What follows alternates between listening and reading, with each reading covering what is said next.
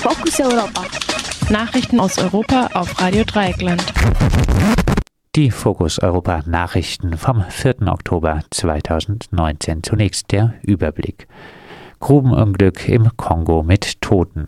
Gedenkbaum für Opfer des NSU abgesägt. EuGH-Urteil bestärkt effektivere Löschung von Hassposts im Internet. Ausnahmezustand in Ecuador nach Demonstration verhängt. Und nun zu den Themen im Einzelnen. Grubenunglück im Kongo mit Toten. Beim Einsturz einer Goldmine in der Demokratischen Republik Kongo sind mindestens 21 Menschen gestorben. Dutzende werden noch vermisst. Viele der Bergwerke in dem zentralafrikanischen Staat werden illegal und ohne ausreichende Sicherheitsmaßnahmen betrieben. Im Juni sind beim Einsturz einer Kupfermine im Südosten des Landes bereits über 40 Menschen gestorben. Im Kongo werden vor allem Kupfer, Kobalt und Gold abgebaut.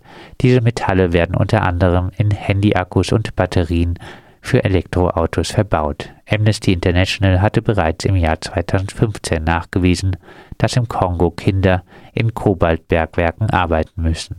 Die NGO forderte daher große Konzerne wie VW, Daimler und Samsung auf, ihre Lieferkette auf Kinderarbeit zu überprüfen und entsprechend zu ändern.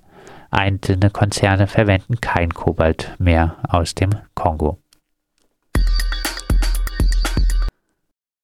Gedenkbaum für Opfer des NSU abgesägt. In Zwickau haben Unbekannte einen Gedenkbaum abgesägt, der an das erste Mordopfer des NSU erinnert.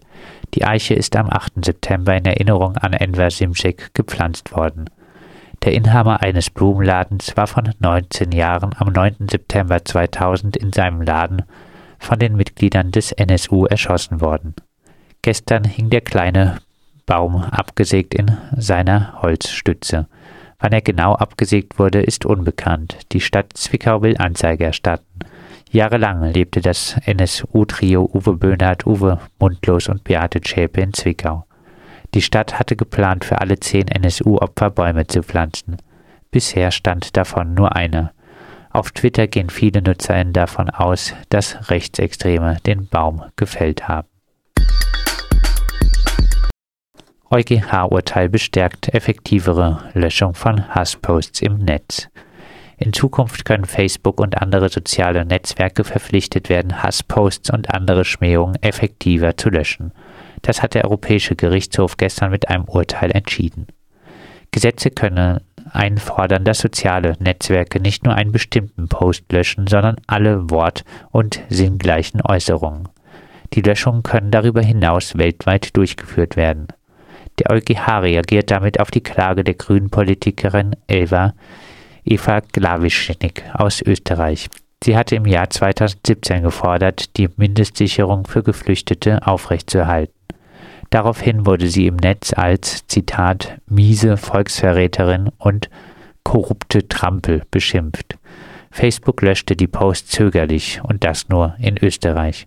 Nach dem Urteil können nationale Gerichte jetzt Gesetze erlassen, die die sozialen Netzwerke verpflichten, selbst nach Posts mit gleichem Wortlaut zu suchen und diese weltweit zu löschen.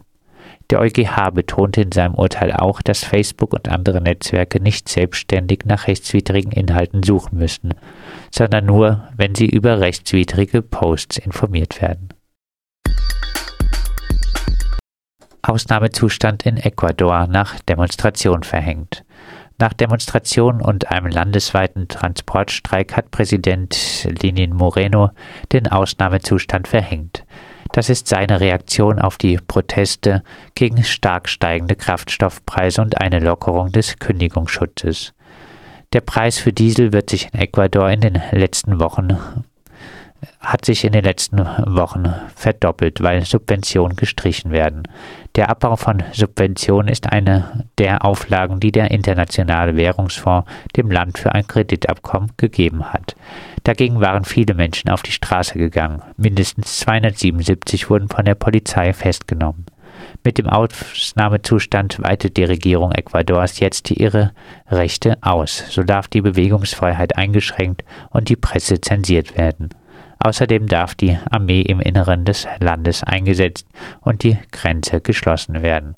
Die Regelung gilt zunächst für 60 Tage und kann dann um 30 Tage verlängert werden.